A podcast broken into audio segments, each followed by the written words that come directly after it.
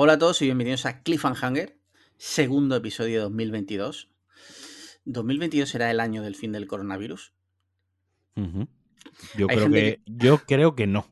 ¿Tú crees que no? Vale. A ver, yo fui el que dijo hace dos años ya casi que esto era una tontería y que estabas exagerado y estabas neurótico. Sí, Entonces eh, voy a ser conservador ahora en, el, en la respuesta. sí, sí, sí. Cierto, eso es verdad. Eh, veremos, veremos. Hay gente que considera 2022 el 2020 eh, 2.0, porque es una puta continuación de- del infierno que vivimos ese año. Sí. Vale. Eh, bueno, pues eso, segundo episodio del año. Yo, como siempre, soy Alex Liam y estoy aquí con mi amigo Alejandro Marquino.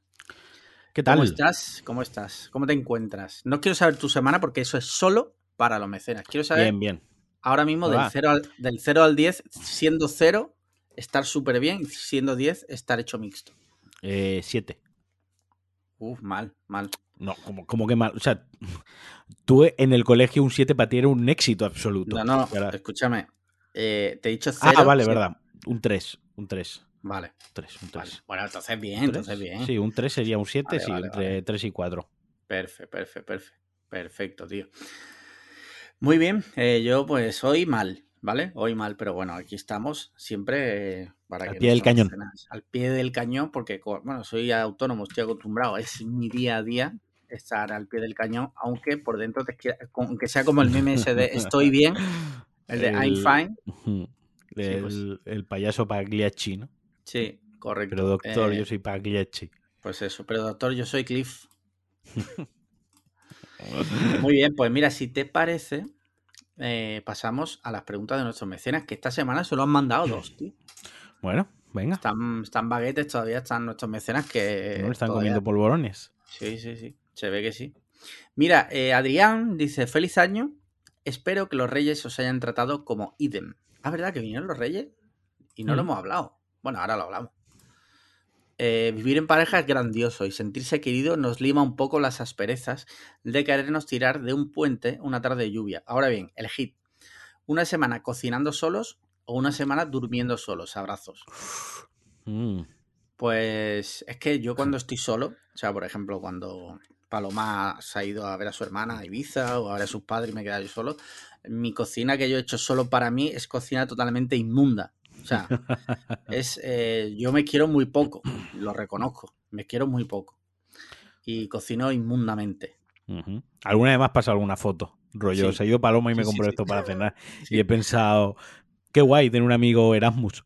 Sí, Eh. Está guay. Un amigo adolescente Erasmus. Tipo eso, sí. Y, y ya está, tío. Eh, yo ya te digo, prefiero eso, cocinarme yo es que no me cocino, tío. Yo, yo, o sea, yo dormí solo, no quiero dormir solo. O sea, es una máxima. Que cuando duermo solo, que no está Sandra, duermo fatal esa noche, Sí. pero duermo muy mal. Y como cocinar en casa solo cocino yo, eh, o sea, que básicamente siempre cocino solo, por así entenderlo, si lo reducimos a eso.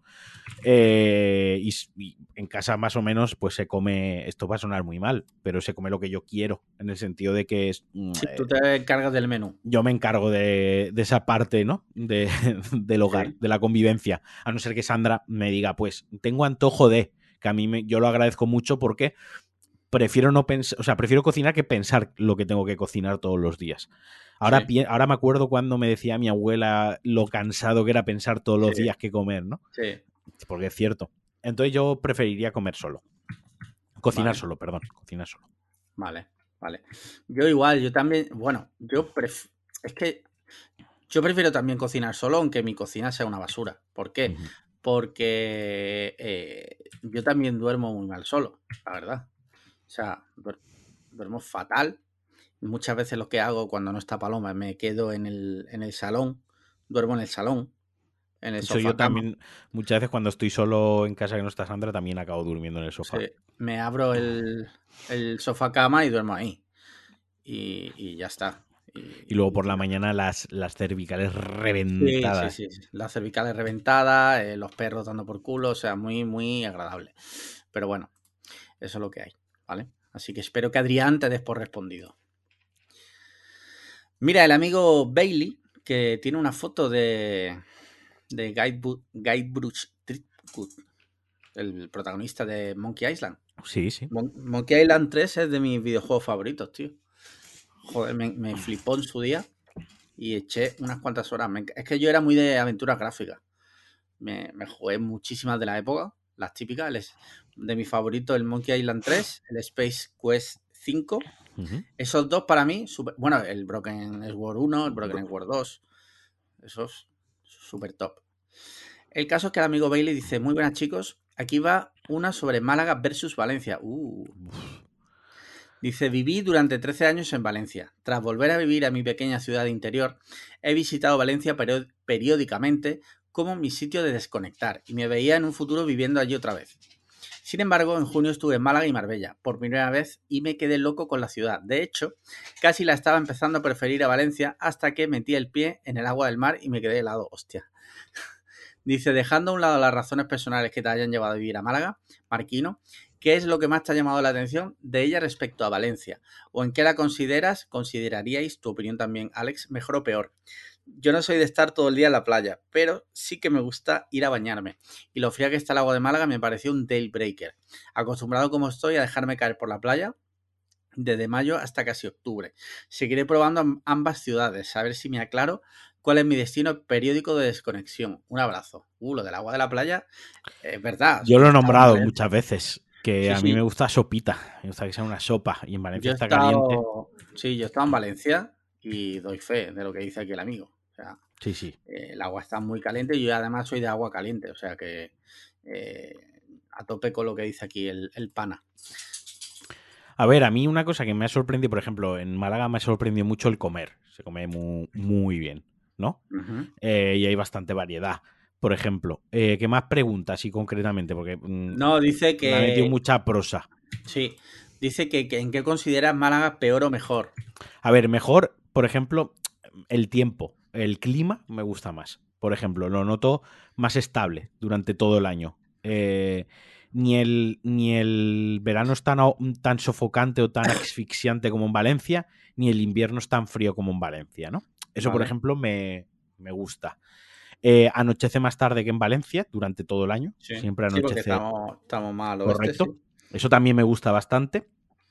Como decía, el tema de la gastronomía no se trata de que me guste más o menos. Eh, no es una mejor o peor que la otra, pero sí que es algo que he descubierto gratamente muchas cosas que me gustan, típicas, ¿no?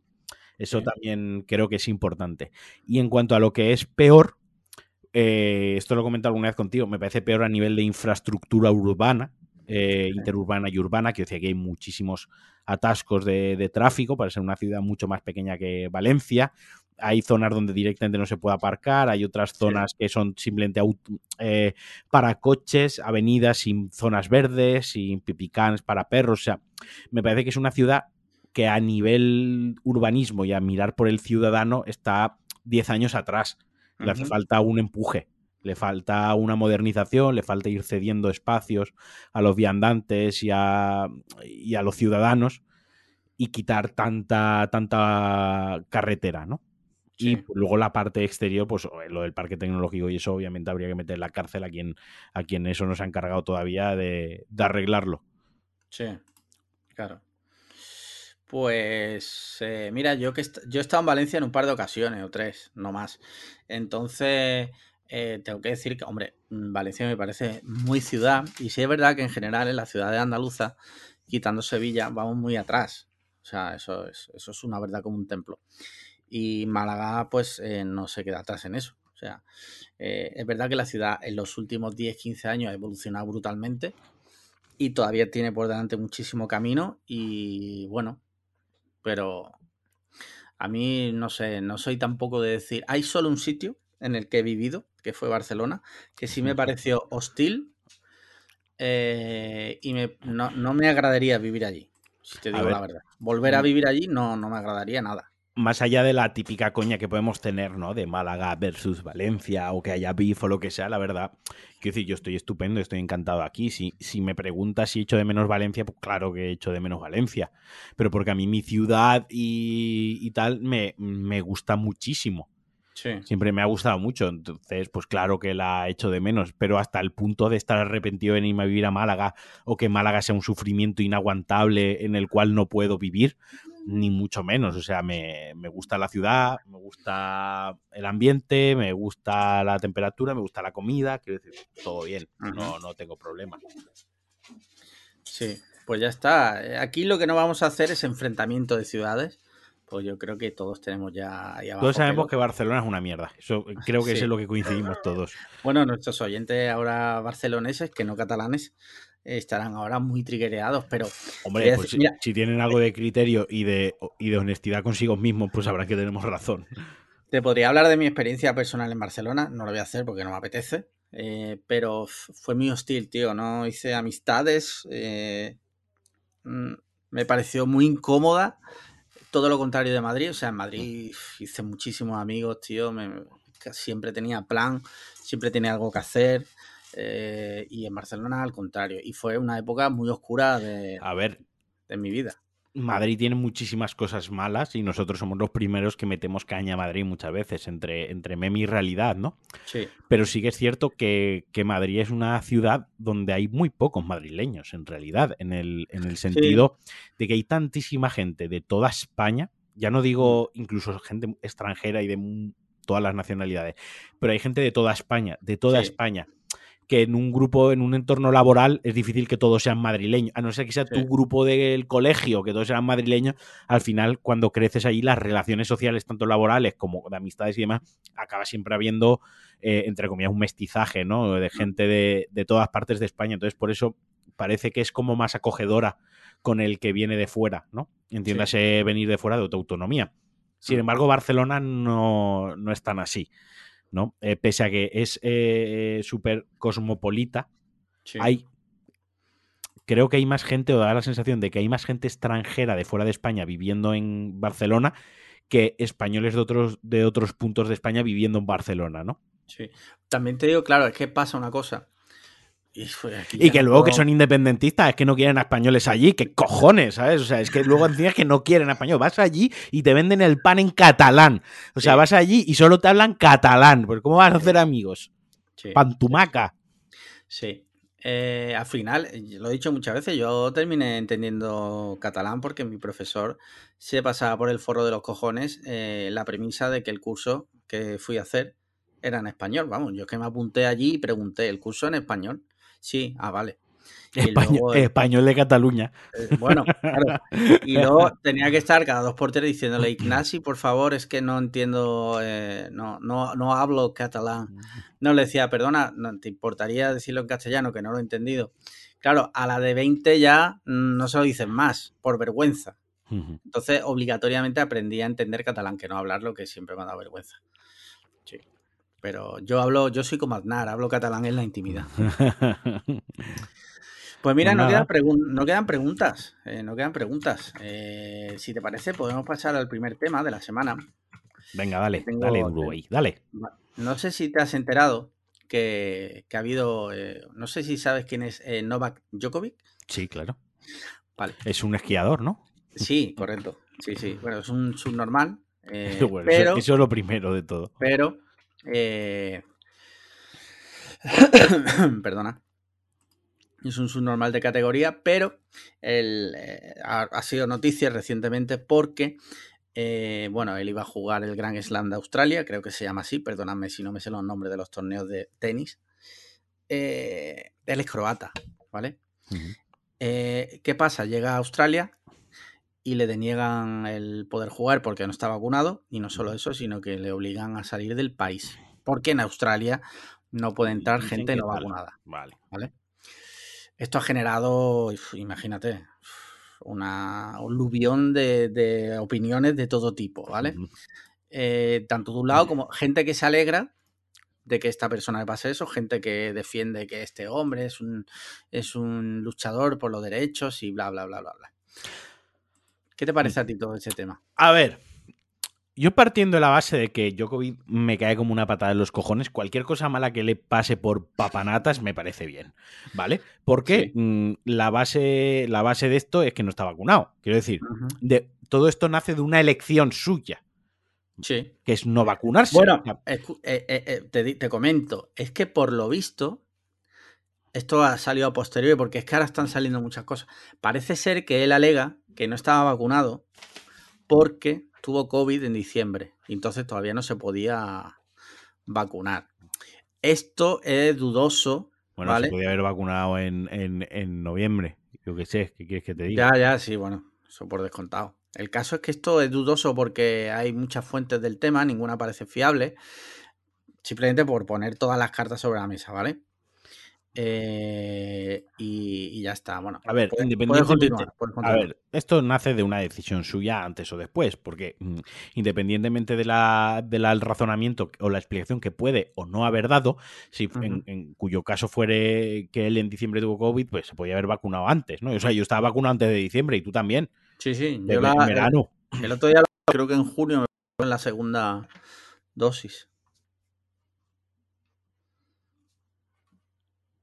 ¿Hola?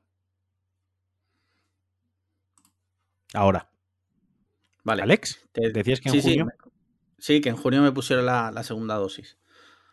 a mí en- creo que en agosto, o sea, quiero decir, que yo que hubiera tenido tiempo, ¿vale? Sí. Entonces, esto parte de una decisión suya, al igual que él sabía que no le iban a dejar entrar Sí. y por su por sus cojones moreno, porque es eh, Djokovic, se plantó allí. No me jodas, porque el saberlo lo sabrían, porque además el torneo tendría unas reglas y como es un torneo Sí. internacional, en la normativa del torneo estaría recogido que los tenistas para poder acceder al país tienen Sí. que estar vacunados. O sea, es Bueno, que claro, no me es creo, que. no me que creo que aquí- las reglas del torneo, que son para gente de todo el mundo, sí. que sea, no vaya todo súper mascadito, para que nadie pueda decir, no, es que mm, en la inscripción del torneo, en las reglas del torneo, en la normativa del torneo, no venía puesto, ¿sabes? O sea, Claro, no. aquí, aquí se dan do- dos capas, digamos, ¿no? Por un lado, para entrar en Australia es obligatorio el pasaporte COVID, ¿vale? Y luego, independ- imagínate que tú consigues entrar en el país sin pasaporte COVID para participar en el torneo, que recordemos es un torneo privado, en- con lo cual, en cierto modo, tú puedes elegir tus reglas siempre y cuando no sean eh, cosas de no pueden jugar los negros, ¿vale? Eso no se puede. Pero tú puedes decidir que... No, cuidado, depende. Porque aquí, por ejemplo, en España, cuando si, si estamos obligados a ciertas cosas que marca la ley por normativa, aunque Sí. el torneo sea privado, tú tienes, por ejemplo, voy a- no, vamos a salir del, del tema COVID. Si tú organizas un torneo en un recinto cerrado, tiene que tener salidas de emergencia, por Sí, ejemplo. Y eso lo no, dice la ley. O sea, sí. tienes Lo que, que cumplirlo. Lo, lo que te estaba diciendo es el caso contrario, que aunque no te pidieran pasaporte COVID para entrar al país, pero el torneo decide que por Ah, seguridad vale, de todos sí. los miembros, eh, aunque no sea obligatorio entrar al país con pasaporte, tú decides que en tu torneo hay que jugar con tal, porque van a estar jugando sin mascarilla, bla, bla, bla, lo que tú quieras. Son dos cosas. El caso es que en este se unen las dos, era obligatorio, tanto para jugar como ¿cómo para entrar al país. ¿y cómo coño pretendía jugar entonces? También por su polla Claro, morena. Es que, tío, Eh, claro, es que, claro, tío, claro. es un Es que- payaso. es que veis se- cómo es un payaso. Es que es un retrasado de mucho cuidado el tío este. eh, yo creo que él se pensaba que, claro, como ese actualmente es el número uno del mundo, o el dos, no lo sé, se pensaba que, claro, que no Sí. lo iban a dejar fuera, ¿sabes?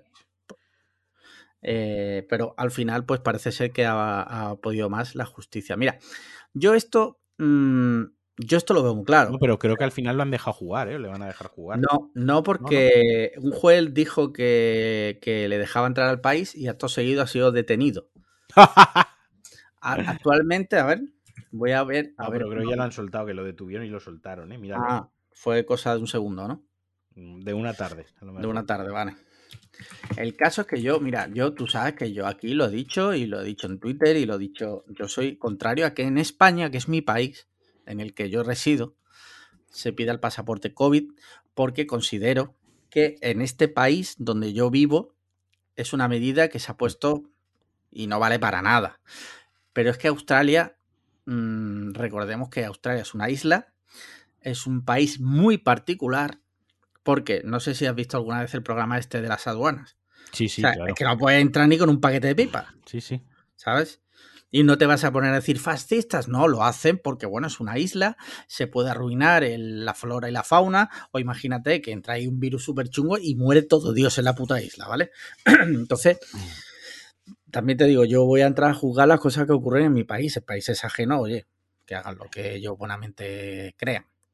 La, por lo que parece están investigando todavía qué hacen con Djokovic, Vale. porque eh, dijo que no había realizado ningún viaje anterior en los últimos 15 días y ha sido resulta que ha sido mentira, porque Sí. por fotos que ha subido en redes sociales en los últimos 15 días. y lo están investigando. Eso es hasta hasta esta, hasta, hasta mañana, lo que ha pasado esta mañana, la última Luego, Este Notas, eh, durante toda la pandemia, la ha liado mucho porque ha, hecho fiestas multitudinarias sin mascarilla, cuando había que guardar las formas, aunque fuera. Eh, y a ver, es que, es que es un perla, ¿sabes? Es un perla. y bueno, pues esto es una cantada más que, que él se ha querido marcar él se pensaba que iba a llegar allí y que como es Novak Djokovic, pues pasa usted, aquí tiene usted, haga lo que quiera. Y hombre, yo qué sé, ¿no? No, no, está claro. Si vas a un país extranjero, tienes que cumplir con las normas. Otra cosa es que tú seas activista en tu país por las cosas que ocurren en tu país. Tú vete a Croacia, si eres Novak Djokovic, y peleate allí porque se hagan las cosas como tú consideras, porque allí tú puedes votar y tú puedes, bueno, pues, pero en un país ajeno no te queda otra que mamar. Monta tu propio torneo. Monta tu propio país. Exacto, ya está. Primero montas el país. Monta tu propia a vender. Claro. y así decides en tu isla, en tu torneo, con tu pandemia, decides que no le quieres pedir a la gente el pasaporte de la pandemia que te has inventado tú. Exacto. No pido, aquí no pedimos el pasaporte, pues lo que sea. En fin, que este es un personaje de tomo y lomo. Mira, tenemos aquí un tema que han propuesto nuestros mecenas, ya sabéis, y bueno, hoy no he hecho publicidad del, Patreon. Ya sabéis que podéis ser, mecenas desde un euro, desde, desde un euro, y formar parte del mejor grupo de Telegram de la historia, donde se comparten cosas como, por ejemplo, es chiquito de la calzada cultura, o, o, solo es, cultura lo que lleva IVA reducido, súper reducido. ¿no? Eh, y bueno, nuestros mecenas tienen la posibilidad de, con el hashtag tema, proponer temas que luego nosotros ya decidimos si lo tratamos o no, pero este en particular lo propone el amigo Chema Málaga. Eh, te leo el titular. Eh, ¿Te suscribirías a un restaurante de comida rápida? Taco Bell lanza un programa de tacos diarios en Estados Unidos.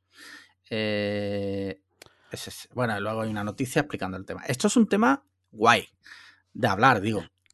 Porque, ¿qué te parece a ti esto? si me lo hace otra. Es que justo Taco Bell me da todo el asco. Si me lo monta otra franquicia, igual me lo pienso. Pero por otro lado, es que estamos hablando de alimentación.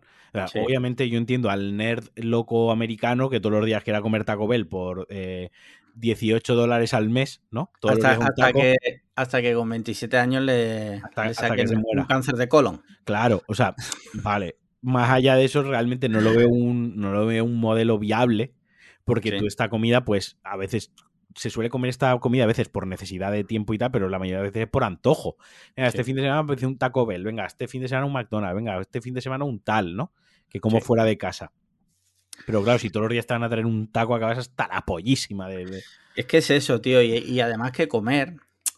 Y aparte para la eh, salud y todas las implicaciones que tiene. Independientemente de eso, que no vamos a entrar, yo creo que todos somos, sabemos perfectamente que comer todos los días en comida eh, cadena de comida basura es nocivo.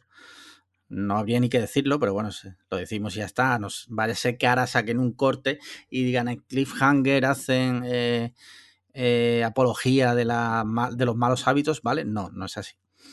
Eh, independientemente de eso, es lo que tú dices. O sea, todos los putos días, saber que todos los putos días, como ya lo has pagado, te tienes que comer un puto taco. No es como Witaka, por ejemplo, o otros servicios similares que tú, con una semana de antelación, compras tu menú y tú eliges que, pues eh, mira, voy a pedir macarrones, voy a pedir eh, lentejas, voy a pedir tal, ¿sabes? Con una variedad. Tú imagínate un mes todos los putos días comiendo tacos. La carta del Taco Bell es muy variada, pero al final es todo lo mismo. Sí, sí, por eso, por eso. Y mira que a mí, Huetaca, ahora que lo nombras, a mí me da grimita, me da cosa, tío. Yo he pedido alguna vez. ¿eh? Yo cuando te traen, cuando te traen, cuando traen a la gente, pide el menú para una semana, sí. ¿no? Eh, se lo traen todo de una. Sí. Y es que yo no suelo tener la comida tantos días en la nevera. Ya, ya. Yo me rayo con. E, o sea, quiero decir, yo que me traigan un sábado comida para el jueves siguiente son demasiados días eso en la nevera, ¿sabes? Ya. Yo te digo que he pedido alguna vez, eh, pedimos varias veces cuando Paloma trabajaba en Marbella y íbamos con los horarios, imagínate, eh, como el puto culo, y ahí pedimos alguna vez.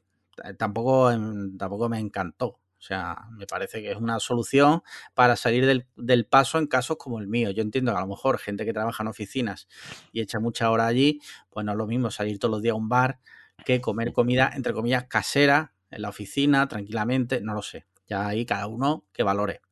Correcto. Eh, pero, pero bueno, Yo, por ejemplo, yo he visto a gente que lo, que lo consume eh, de diario en casa, en plan, así Sí. yo no cocino estando en mi casa, y ahí me parece un poco, ¿sabes? Es que uf, entiendo que no quieras hacer nada, ni limpiar, ni nada, pero insisto, lo, insisto, tener ahí casi una semana la comida en la nevera ya hecha, ah, Ya. sale por un pico, ¿eh? Sí, sí, si tú comes ya todos cada los días cual. de butaca, sale por un pico. O sea, Eso ahí ya, ahí ya cada cual, pero Sí, sí, yo evidentemente. más por el otro lado, ¿sabes? Es, yo qué sé, tío, eh, a, a poco, y no hace falta que te, te guste cocinar y te encante. A poco que sepas hacer lo mínimo, no te hace falta tener comida una semana preparada en la nevera. ya. Yo que sé, también te digo, mejor esto que lo que hablamos que comida rápida. Mm, Sí, sí. Si tienes que supongo, elegir, si tienes que elegir, eh, Si porque no quieres elegir, supongo que cocinar, sí. sí, imagínate que no quieres cocinar o que no tienes tiempo y por la noche no te apetece a cocinar lo que te vas a comer al día siguiente. Hombre, pues mejor Witaka. Va, va a parecer que hago apología de Witaka, no. O sea, lo estoy comparando con pedir todos los días Taco Bell o todos los días McDonald's. ¿Vale? Siempre hay que intentar cocinar. Eh, si no podéis, también te digo, mm, hay buenos bares de menú También. y se come muy bien. Y bueno, tú lo sabes porque durante muchos años tú has comido de menú. Yo soy eh, un gran defensor de, de comer de menú. Sí. Yo cuando vivía en Madrid, a veces cuando tenía que quedarme en el trabajo por la tarde, comía y tenía mis sitios así fichados cerca del curro. Había un sitio cordobés, no sé si seguirá. Se comía muy bien y la, la mujer era muy simpática, la verdad. Y se comía bien. Y otros días tiraba del menú del Foster's. ¿vale? No me escondo, lo digo. Yo la última vez, hace poco, relativamente poco fui. Hacía Sí. tiempo que iba si- llevaba sin ir y pensé, no vuelvo. Ya la última vez que fui fue como, ha decaído demasiado la calidad. O sea, esto Sí, ¿no? antes molaba, antes molaba. No digo que nunca haya molado, antes molaba, pero ha decaído mucho la calidad versus lo que te ofrece otra gente, pero lo que no han decaído son los precios, han subido. Ya, incluso eso te voy a decir. Yo no voy al Foster Hollywood eh, desde que desde antes de la pandemia. Y te digo, no recuerdo ni cuándo, pero en 2019 fácil, ¿eh? Mm. Fácil. O sea que... No sé. Bueno, eh, el debate. eh, ¿Te suscribirías a un Taco Bell? No. Vale, yo tampoco. En el, en el grupo puse que sí, porque a mí sí me gusta el Taco Bell, pero lo dije como exageración. En la vida real no lo haría, ¿vale? En un mundo Me ideal de la funda de iPad, te Correcto. suscribirías y un día te comerías el taco y otro no. Sí. Eh, mira, tengo aquí otro tema que, que ha propuesto, me parece interesante, aunque bueno, lo yo creo que lo vamos a liquidar rápido, pero me parece interesante. El amigo Chakib, ¿vale? Uno de nuestros mecenas, desde aquí un fuerte abrazo, eh, manda una noticia de Shataka, te leo el titular. Dice las ¿Puedes, películas... cada- puedes dejar hoy de hacer publicidad a gente que no nos hace publicidad a nosotros, por favor? Bueno, de verdad, no debería haber eh, dicho el medio. Dice, las películas cada vez se ven más oscuras y apagadas, como el cine ha abandonado el color poco a poco. Vale, no voy a leer la noticia ni la he leído. Pero sí es verdad que esto es una tendencia. Sí, sí. Eh, y yo reconozco que muchas veces me da mucho coraje. Porque Sí. yo es, un- es una decisión artística como cualquier otra que puede tener lo- los productores o los directores. Pero, por ejemplo, cuando de repente me pongo una de Pixar, como la de Luca, que de repente estás en casa y se ve la pantalla ahí con todos los colores, sin ser mi tele OLED, que con una tele OLED eso ya tiene que ser de impresionante. paja. ¿De, de paja? De hacerte una paja mientras ves Ah, sí, ahí- sí. Mientras ves Luca, lo suyo es hacerte una paja. Sí, sí. Sobre todo si vas a un cine. Hazlo, hazlo, te lo recomiendo. Eh, y es verdad que reconozco que muchas veces películas en la que el color y hacerlo oscuro no es determinante, creo que son decisiones erróneas que se toman, pues por lo que sea que explique este texto, que no lo voy a leer. No sé a ti qué te parece. A ver, yo por eso siempre digo, una vez más, se me da la razón en que Mad Max es la mejor puta película de la historia. O sea, una película que es el 90% Sí. de la película es luz, colores y claridad. Quiero decir, quiero decir que se agradece muchísimo Sí. en, en una película, en el cine, ¿no? Eh, como tú decías, obviamente, si hay exigencias de guion, obviamente, si una película, vamos a irnos a lo fácil. Una escena nocturna o lo que o no sea. vas a una película de Batman, ¿no? Sí. Que el, el- el personaje de Batman sale por las noches. Pues, hombre, tendrá alguna escena durante el día con, con, Bruce Wayne y sus cosillas de humano normal, pero la película es de Batman y casi toda la película va a ser de noche, ¿de acuerdo? Mm. Pero, por ejemplo, el otro día, cuando lo hablábamos, el tema de Spider-Man, Spider-Man. La película es excesivamente oscura para ser Spider-Man, un superhéroe que lucha mucho de día eh, en los cómics, en sus aventuras, en sus historias, en el videojuego. Pasa mucho tiempo de día haciendo cosas de superhéroe y la película es muy oscura. De hecho, cuando más se disfruta, quitando la batalla final, que es de noche, es cuando la pelea con el Doctor Octopus. Eso sale en el tráiler, ¿vale? Con lo cual no es spoiler. Y es de día.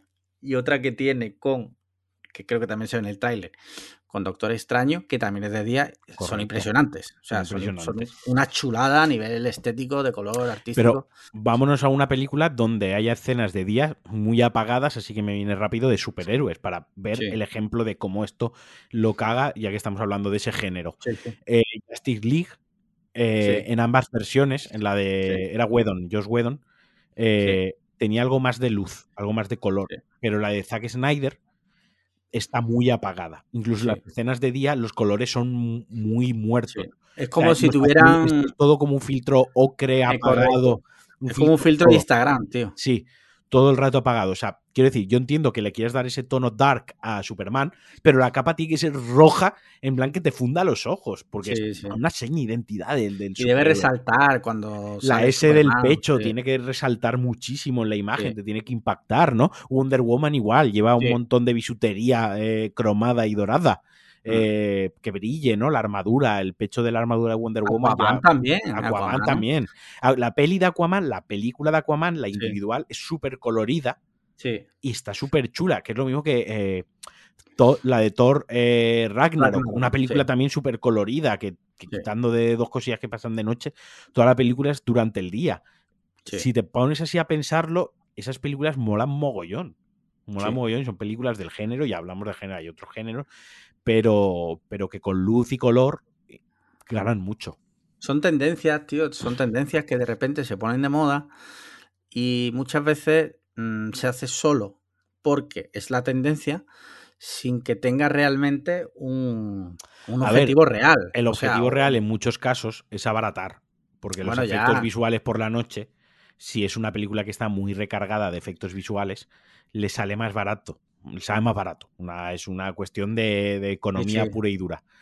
Pero hay películas, en películas que no son de superhéroes que también lo hacen. Sí, claro. Y, da coraje. A mí no me gusta. A mí, sobre todo, si estoy en casa, me gusta que, los colores salgan de la pantalla.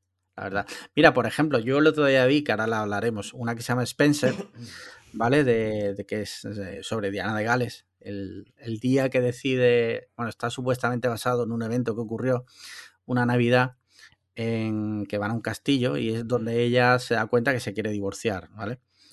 La película todo el rato tiene un color que no me gustó nada en ese sentido. O sea, vale que es eh, Inglaterra, que allí llueve, que está nublado, pero joder, tío, yo qué sé.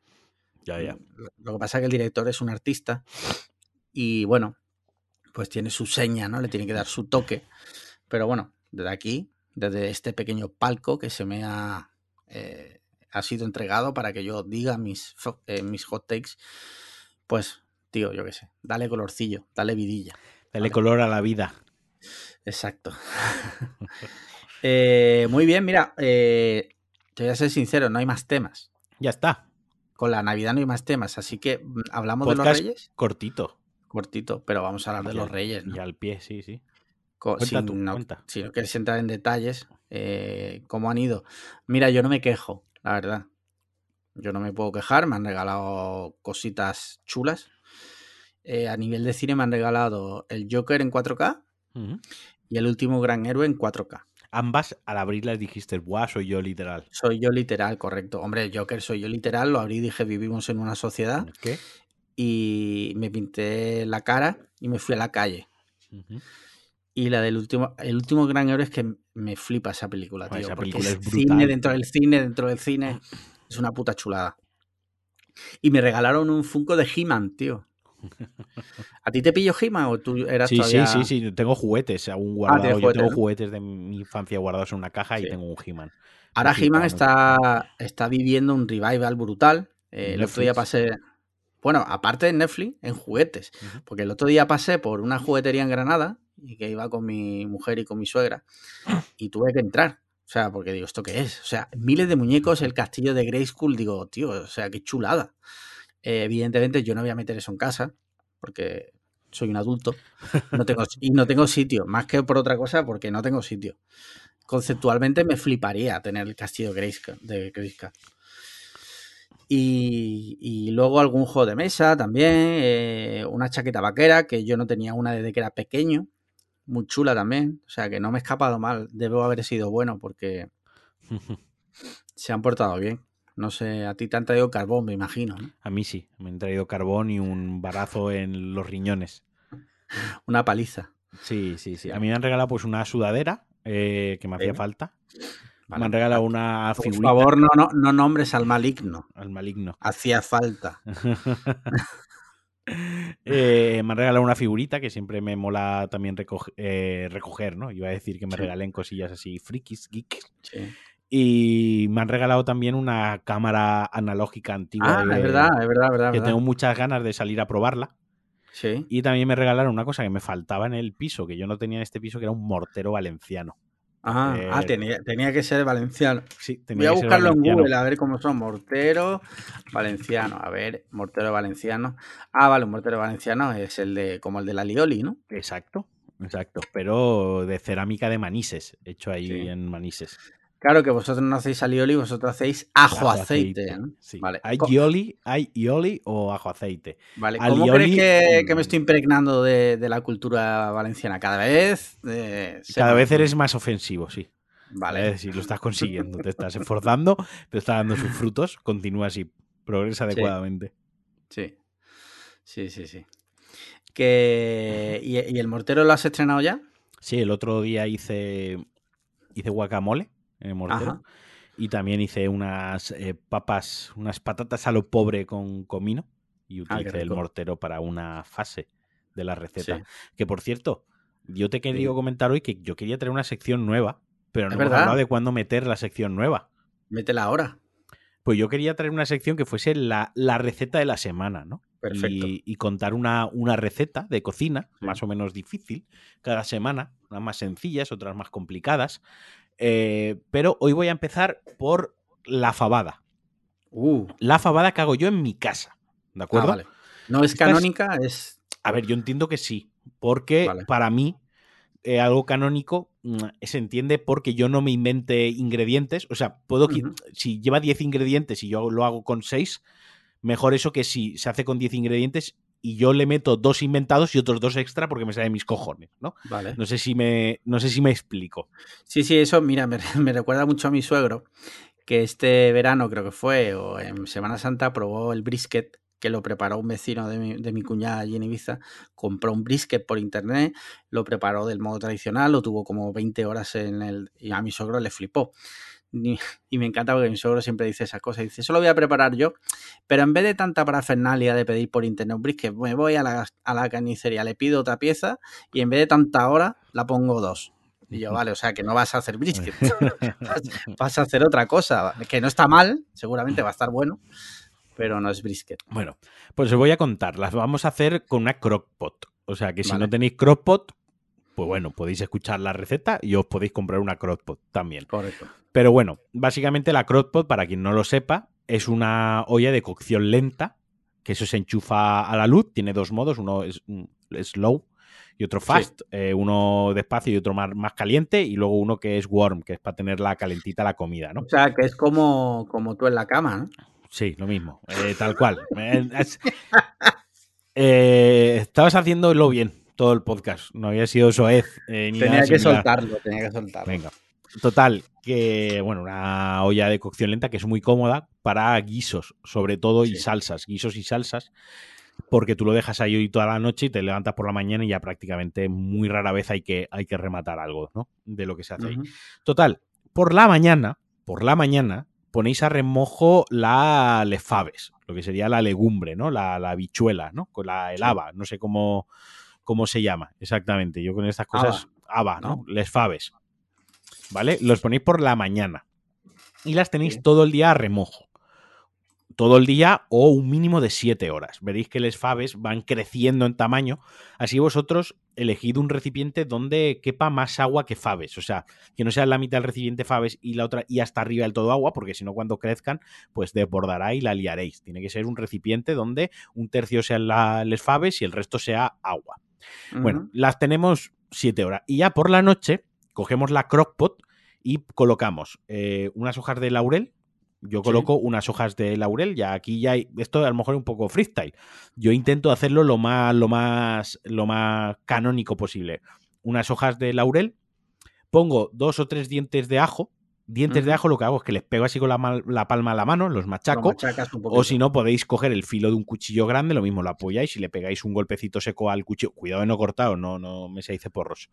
¿De acuerdo? Y unas hebras de azafrán unas hebras de azafrán, un poquito. Si no tenéis hebras de azafrán, os diría que si queréis lo podéis sustituir por un toque muy sutil de pimentón dulce. Sí. Luego pongo les faves. Luego le tiro un buen chorro. Con esto no escatimo, con esto no me rateo. Le echo un buen chorro de aceite de oliva virgen extra, el mejor que tenga en casa. Y luego pongo un chorizo rojo o chorizo asturiano, una morcilla asturiana o una morcilla negra y luego un buen cacho de tocino. Cuando lo tengo todo puesto, lo lleno de agua hasta que más o menos supera la, les faves por un dedo de agua. hasta donde llegan les faves, pues un dedo más de agua. Y lo tapo, lo pongo en lento y lo tengo eh, unas entre 7 y 8 horas. 7, horas. Lo tengo 7 horas. Y ya por la mañana, eso ya está para consumir. O sea, eso ya mm, os lo calentáis en otro momento antes de. No lo vaya a comer a las 9 de la mañana cuando os levantéis, lógicamente, para desayunar. O sí, pero si lo queréis para el mediodía, pues bueno, luego lo calentáis o en la misma crockpot o ya lo pasáis a un, a un recipiente que se pueda calentar en el fuego, ¿no? Yo lo que suelo hacer, a mí lo que me gusta es sacar una cucharada de, de faves y un poco de caldo. Muy poco. Lo trituro hasta que haga una pasta muy fina una pasta muy fina, y lo vuelvo a integrar al caldo. Y eso lo que hace es que espesa un poquito el caldo, porque a mí me gusta que este caldo en, esta, eh, en este plato, ¿no? Eh, en este guiso, sea espeso. Pero eso ya es un gusto personal, es un truco que yo doy. Y, en cuanto a la sal, lo mismo, al punto, eso ya cada cual. Yo cocino con muy poca sal, además si lleva tocino no me suelo arriesgar con, la sal, porque soy hipertenso y porque ya llevo más vale corregir luego. Claro. Que pasarte. Exacto. Y ya como yo acostumbro a mi paladar a no utilizar sal, eh, apenas, pues tampoco me, molesta, ¿no? Y básicamente esa es la receta de esta semana.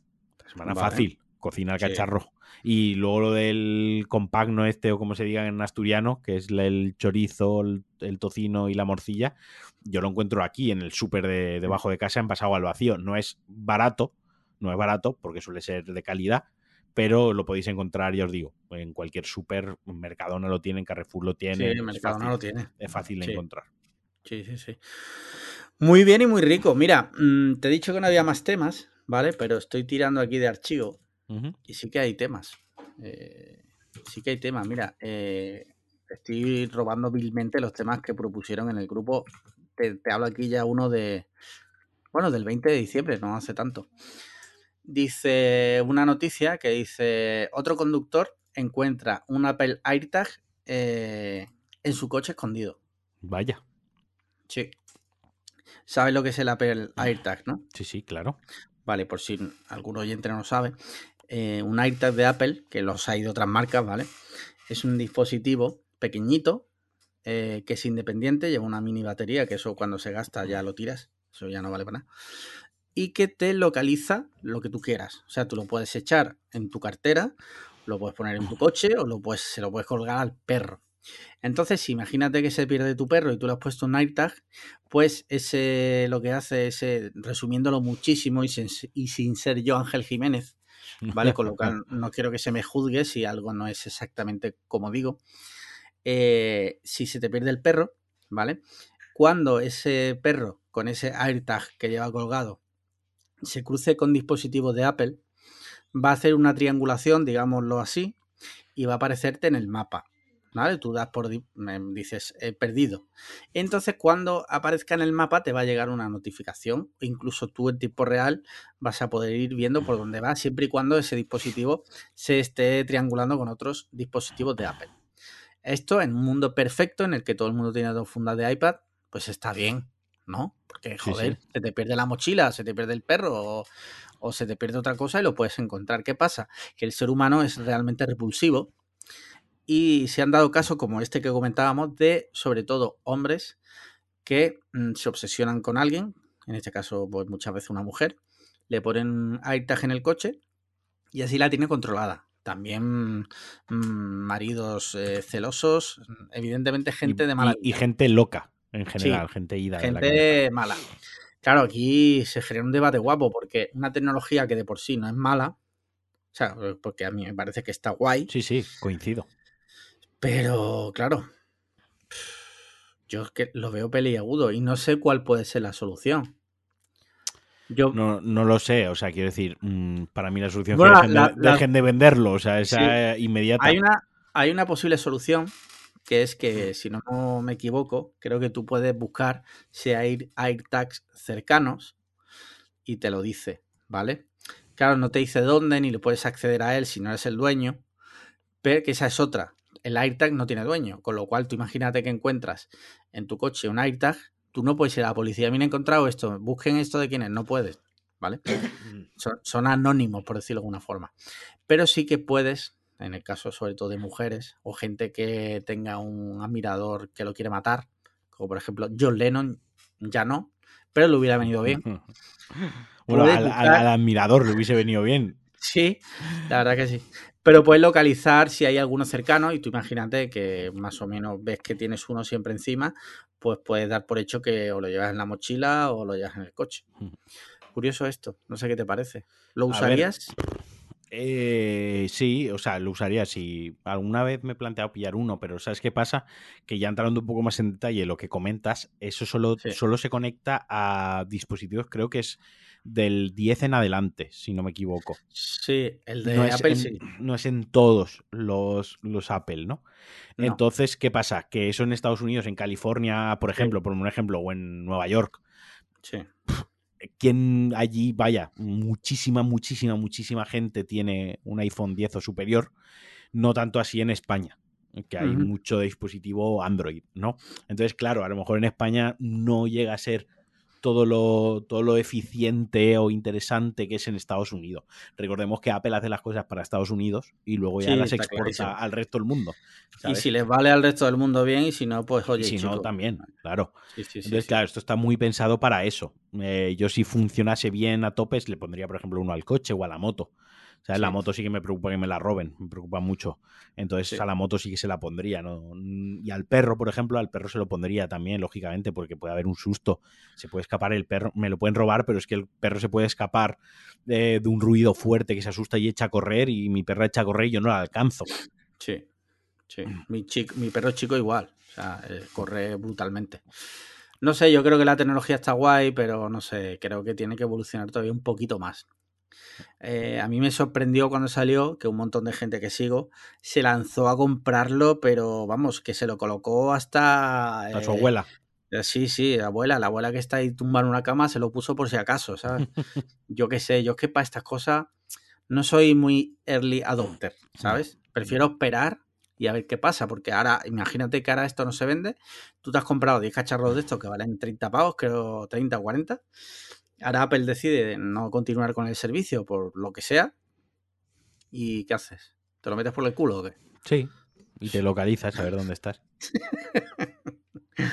te lo tragas, cagas y luego traqueas a ver el zurullo. Eh, tus hasta dónde llegan. Sí. Muy bien, pues eh, es que no hay más temas, tío. No sé si tú tenías algo por ahí o pasamos a hablar de videojuegos. Eh, no, podemos pasar a hablar de videojuegos si quieres o lo que te apetezca. Vale. Bueno, hay una noticia, es que hablar del COVID, tío, pero bueno. No, es que. Solo una noticia que para mí creo que es medio esperanzadora, que decía, aunque parece negativa, yo creo que es esperanzadora, Dice, la OMS calcula que más del 50% de los europeos se contagiarán de Omicron en las próximas semanas. ¿Por qué creo que esto es positivo? Porque según algunos especialistas, cuanto más gente se contagie ya, estamos más cerca de, que ya el fin de la enfermedad, por decirlo de alguna forma.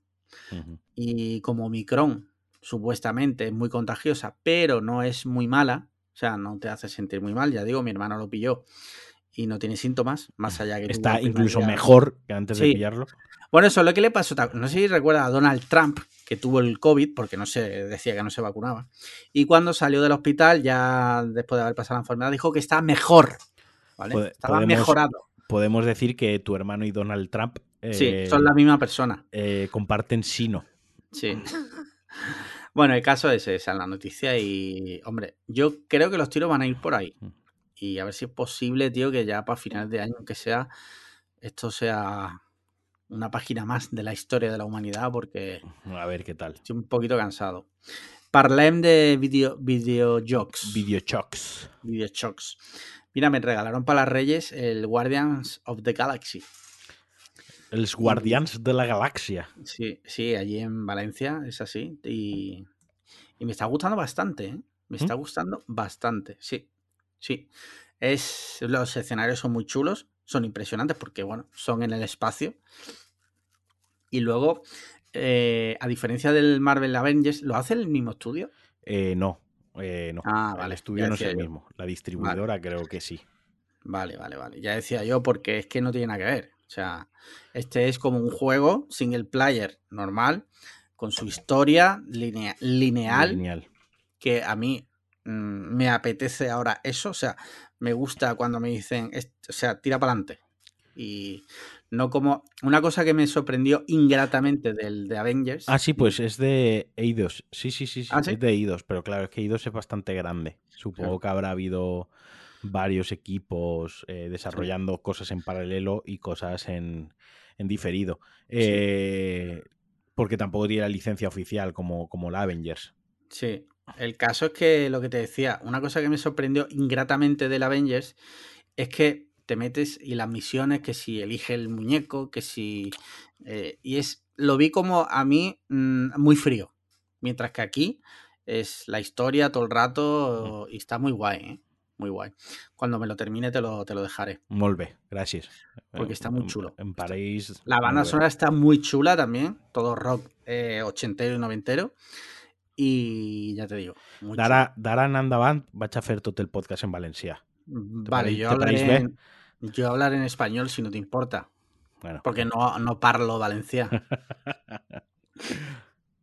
¿Y tú qué de, video, de videojocs? De videojocs res de res. Eh, ahir vaig publicar un pulsa start eh, comentant, parlant eh, de que no me apetece jugar a videojocs últimamente. No me apetece nada. Eh, y estoy ahí un poco alicaído con el asunto porque ahora no hay ningún gran lanzamiento actualmente. bueno, eh, ahora en febrero sale el Days Gone, ¿no? Que ha habido movida. Eh, pero sale en el Days Gone, ¿no? El Dying Light. El, el Dying Light, pero claro, pero no esta semana. Yo digo cuando ahora no, hay lanzamientos es esta semana, ¿no? Vale. pero tengo juegos por jugar ahí pendientes. En lugar de eso, a veces me pongo en el Red Dead Redemption. No tengo hype por nada. Y ¿sabes qué pasa? Que como ahora estoy estudiando y no estoy trabajando, sí. por una parte pienso, joder, ahora que estoy estudiando y no estoy trabajando, debería aprovechar para volver a mi vida universitaria de estudiar y jugar a la Play, ¿no? Sí. Pero, pero por otra parte, pues ya soy un adulto y cuando estoy jugando me siento mal porque digo, joder, es que podría estar estudiando. Porque debería estar estudiando. Es, dejo, de, dejo la consola y me voy a estudiar. Y a lo mejor esa media hora extra o esa hora o esas dos horas que iba a jugar y ahora estudio, realmente ni siquiera me sirven de estudio porque estoy tan saturado que lo que necesito es desconectar. Pero me siento muy mal conmigo mismo, me siento mal con, pues, con Sandra porque ella es la que está trabajando actualmente y tengo ahí un cargo de conciencia. No sé, no me quiero sentir un nini, ¿no? Aunque esté estudiando en casa y me lo esté tomando en serio, no, no me quiero sentir mal. Y, luego, y luego lo que me raya es decir, es que lo que pasa es que dentro de medio año estaré trabajando, entonces estaré hasta la polla, estaré cansado tal, y no jugaré. Y pensaré, qué tonto fuiste que deberías haber aprovechado para jugar. Y eso se suma a algo que, que no sé si a ti te pasa o a mucha gente que nos escuche lo comparte y le pasa, que luego está en que como mi tiempo libre últimamente es bastante limitado y reducido, cuando tengo tiempo libre, el que hacer en ese tiempo libre es como la decisión más trascendental e importante de mi día, hasta el punto de sentirme agobiado y sentir ansiedad. Me explico, Sí. desarrollo. Tengo dos horas para ver una película, ¿no? Eh, ¿Qué película elijo? Porque es que, joder, hasta a lo mejor hasta dentro de una semana no vuelvo a tener dos horas para ver una película. ¿Qué elijo? Tiene que ser algo que no te da la sensación de haber perdido el tiempo, que me entretenga y que además lo tenga pendiente desde hace tiempo para disfrutar al máximo. la- Y al final no elijo nada y no hago Sí. absolutamente nada. Mira, eh, sí, sí, me siento muy identificado. De hecho, mi newsletter, en la última edición, hablé de eso. Y yo te recomiendo, ¿vale? Lo que yo te voy a decir es una recomendación, tú si quieres eh, la sigues o no. Que el tiempo libre te lo organices exactamente igual que el tiempo de trabajo o el tiempo de estudios. O sea, que el rato que tengas libre al día te lo marques en el calendario, en la agenda, y decidas previamente lo que vas a hacer. Hoy voy a jugar a Play. Hoy voy a ver una peli. Ya, voy a ver es- esta peli. Tengo ya, miedo de que eso lo convierta en una obligación. ¿Y si no me apetece No. jugar a Play por la tarde y me apetece Bueno, jugar no pasa a... nada, lo, lo puedes cambiar, ¿vale? No, esto no lo llevas a rajatabla. No, no pero voy a la, no voy a la cárcel, ¿no? es que el problema es de que si no lo haces, a mí me pasa que al final termino viendo TikTok. Y al final digo, una hora y media viendo TikTok de gitanos, cuando a lo mejor podría haberme visto un capítulo de una serie, podría haber jugado un par de partidos del FIFA o una misión del, del Guardián de la Galaxia, o podría haber eh, visto un trozo de película y mañana veo el otro. Y no pasa nada si no la veo entera del tirón. Y es por eso, eso, y eso yo, no te creas, o sea, yo no he llegado a esto por arte de magia. Esto yo eh, lo aprendí escuchando varios podcasts sobre eh, productividad y es posiblemente la única cosa que saqué de ahí. El resto de cosas jamás las he aplicado, ¿vale? Eh, nunca porque soy un puto desastre, pero eso me di cuenta de que si no lo hacía, eh, con el tiempo eso me, me pasaba factura a nivel mental, porque decía, hay que ver, tío, que lo único que hago es trabajar. Lo único que hago es trabajar. Ahora trabajo, voy al CrossFit y digo, tío, es que no, no saco un rato para mí, para hacer algo. mmm, porque, bueno, ir a entrenar, vale, no es eh, trabajar, pero tampoco es una cosa agradable, seamos sinceros. O sea, vas a entrenar porque tienes que A entrenar. ver, hay gente que sí que es agradable. Tu caso a lo mejor no llegas Claro. a ese punto de que necesitas el deporte como afición y modo de vida. Voy Y a lo mejor lo ves un poco. Tienes que ir por salud y por estar bien y por Sí. encontrarte guay. Y porque, y porque me gusta, pero no, no es lo que más me gusta. Entonces, si, si un día tengo una hora, pues digo, pues mira, previamente digo, ahora cuando llega a la casa, voy a hacer esto. Y nada más llegar a la casa es lo que hago. No me pongo a mamonear y a decir, a ver qué elijo, a ver qué hago, porque entonces no hacen nada. Y tu salud mental lo va a agradecer, ya verás. ¿Vale? Bueno, intentaré seguir tu consejo. De todas formas, a ver cómo, cómo va todo. Sí. Si no lo quieres seguir, pues no pasa nada. Yo dejo el podcast, lo haces con Turpin y que te que te dé los consejos. Bueno, tema series, ¿has visto algo? Eh, pues hemos vuelto a empezar, bueno, he vuelto a empezar Cobra Kai porque Sandra no la había visto, han estrenado la cuarta temporada Sí. y yo la quería ver. Entonces me costó varias noches que le decía, vamos a poner Cobra Kai. Y me Sí. decía, "Pf, que voy a ver yo Cobra Kai, ¿no? Y de- que- quita- no. Y al final, una noche la pillé con la guardia baja y dije, venga, vamos a ver solo el primero Cobra Kai que dura 27 minutos. Sí. Como mucho hemos perdido los 27 minutos de la cena, luego nos, luego nos ponemos otra cosa, ¿no? Me dijo, venga. Tal cual acabó el primer capítulo, dijo, es la mejor puta mejor serie. Pon el y vimos como cuatro del tirón. Entonces está súper enganchada a ver Cobra Kai. A mí me está viniendo bien, porque la quería ver para pillar el tirón para la última temporada, ¿no? La que acaban de estrenar. Así que estamos, de series estamos con esa. Vale, vale. Mira, yo estoy viendo eh, Station Eleven, que ya lo comenté la semana pasada, que es de HBO. Eh, la semana pasada creo que cuando hablé había visto uno.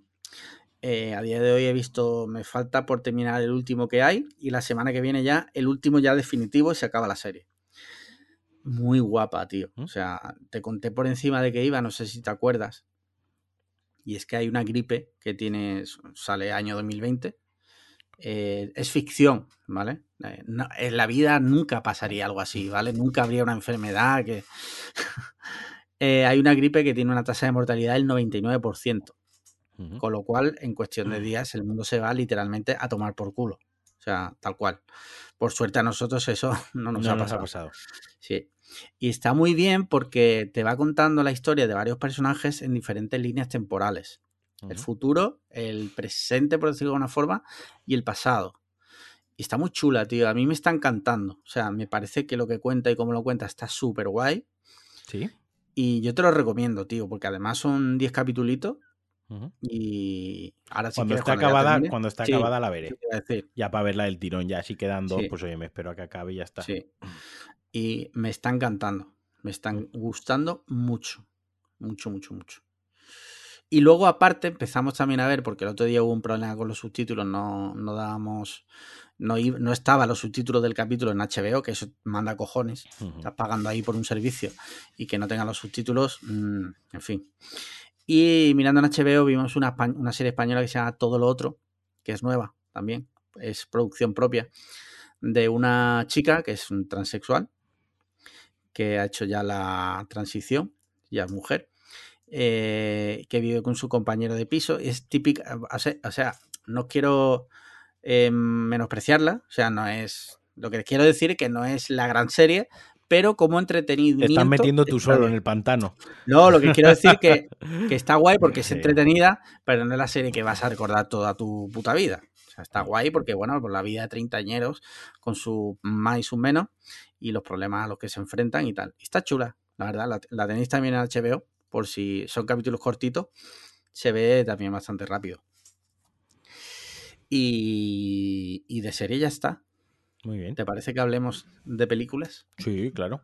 que has visto tú recientemente? He visto la de los cazafantasmas. Ah, la de Afterlife. Sí. ¿Y qué tal? tengo que decir que me gusta. Sin yo ser yo fan de cazafantasmas, Sí. eh, me gustó mucho, tío. O sea, mucho. Está bien, está bien. Hay cosas que no me acaban de encajar, pero entiendo lo que quería hacer la. O sea, no me acaban de encajar, no. Hay cosas que no van conmigo, mejor dicho. Pero que funcionan bien en la película. Una película con un, un tono ochentero, noventero, Spielberg, aventura muy guay, ¿sabes?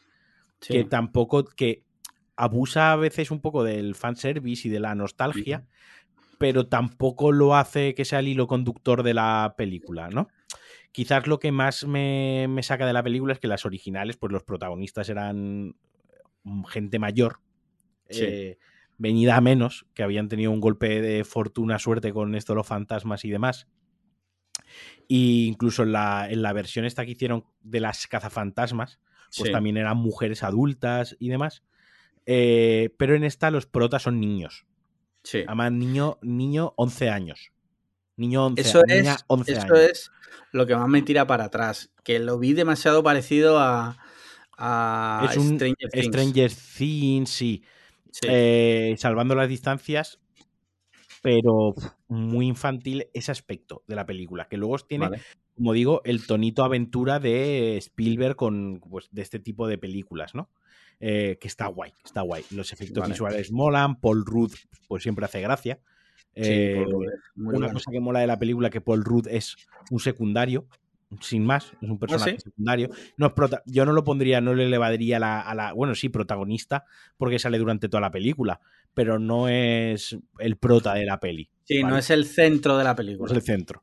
Realmente es. es- pf, eh, pues, podrían habérselo ahorrado y la película hubiese funcionado exactamente igual de bien o de mal, ¿no? Pero, pero no molesta, está bien, porque Paul Rudd hace, hace gracia, a mí me gusta. Sí, sí, a mí me encanta. Pero vaya, a lo que iba, que, que la película pues está bien, lo que yo lo hubiese preferido, o sea, como película de aventuras infantil está guay, vale.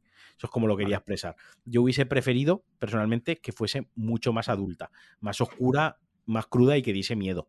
Que diese algún momentillo de miedo, porque son los cazafantasmas, tío. Al final hay fantasmas que son malos.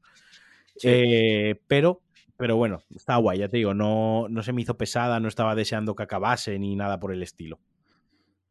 Vale. ¿Qué más? Y ya está, de cine creo que es lo que he visto. Vale. Mira, yo he visto dos pelis, ¿vale?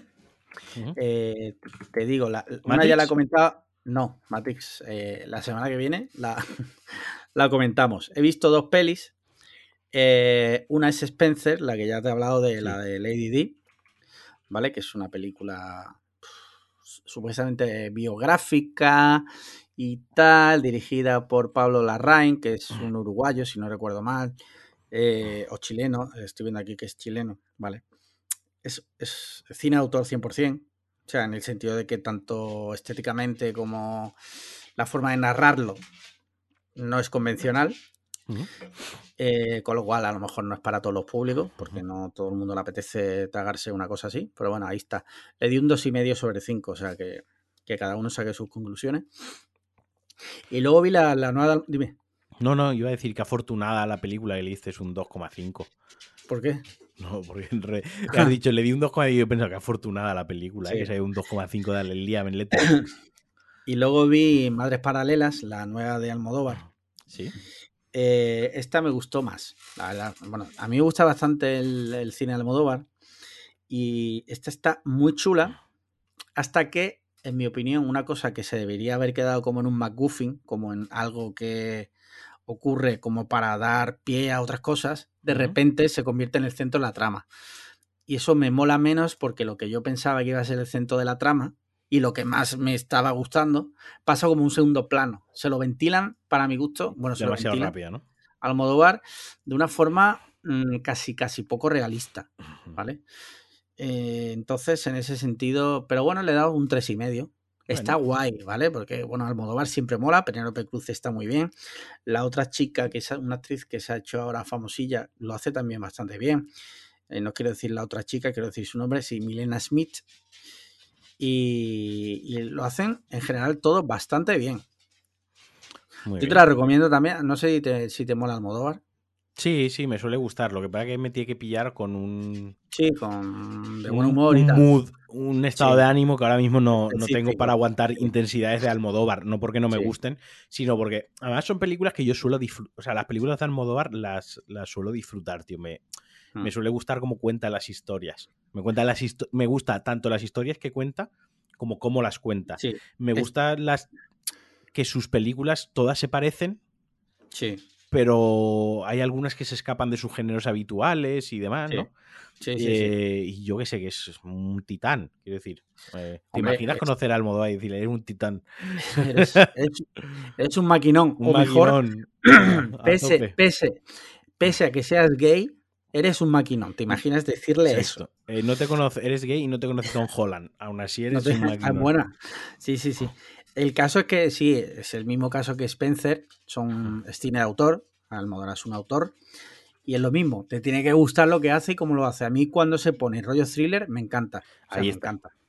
Sí, sí, sí. Y tiene uno de los mejores thrillers que se han hecho en España, que es La piel cabito. Esa es de mis películas españolas favoritas. Sí, Cuando sí. hablo de cine español, de mis favoritas, tío. Esa y, y, Torrente 2, ¿no? Estás en los dos lados del espectro, ¿no? Y ya de cine, pues nada más, tío. Ya no he visto nada más. Eh, no sé, que si tienes algo por ahí tú guardado más no, bajo no. la manga. Esta semana veré la de Me haré daño. Me haré daño y veré Eternals. Bueno, yo la quiero ver también, ¿eh? La quiero ver. Que mañana se estrena en la plataforma del, del, del ratón, ¿no? Correcto. Por no decir el nombre. A esta no le quise hacer publicidad y eso que la pagamos y todo, tío. No hay, no hay quien te entienda. Sí, sí, sí. Pero bueno, bueno ya, ya. Sí. Te iba a decir que ayer vi un tráiler, Uh -huh. pero no recuerdo qué peli era. Porque me Esta semana estrenan Scream, que tú Sí, probablemente irás a verla. Yo no sé cuándo podré ir a verla. Quiero Mm. verla el, este viernes. Tengo muchas ganas de verla porque soy muy fan de Scream. Tengo todas en Blu-ray, me encanta. Ah, vale, ya sé cuál, cuál tráiler vi. He visto dos. El- la de Moonfall, que es la nueva de Roland Emmerich, el que hace películas de destrucción y tal. Sí. Pues eh, la nueva. Pinta guay. Y también vi la de Jackass, el tráiler de Jackass Forever. Buah. Que también yo soy muy fan de Jackass. No podría, no podría interesarme menos. No jodas, ¿no te gusta Jackass? Me da tremenda pereza, o sea. No le ¿Sí? veo- ¿Nu- ¿Nunca te ha gustado o qué? Nunca me ha hecho especial gracia, tío. O sea, bien, Ya. para gente que se hace daño y hace el cabra y hace pranks y son muy gamberros y muy. ¿No? Ya. Ok, ok. Todo para Ya. vosotros. No sé, a, a mí me encanta. Eh, no me siento atacado por ti, la verdad. No, ni no, mucho menos. Pero a mí me gusta mucho y tengo mucha ganas de ver esta, porque ahora ya ellos son como hiper viejos, ¿sabes? Ahora ya las hostias duelen muchísimo más. No en el, no en el acto, La sino el. Exacto.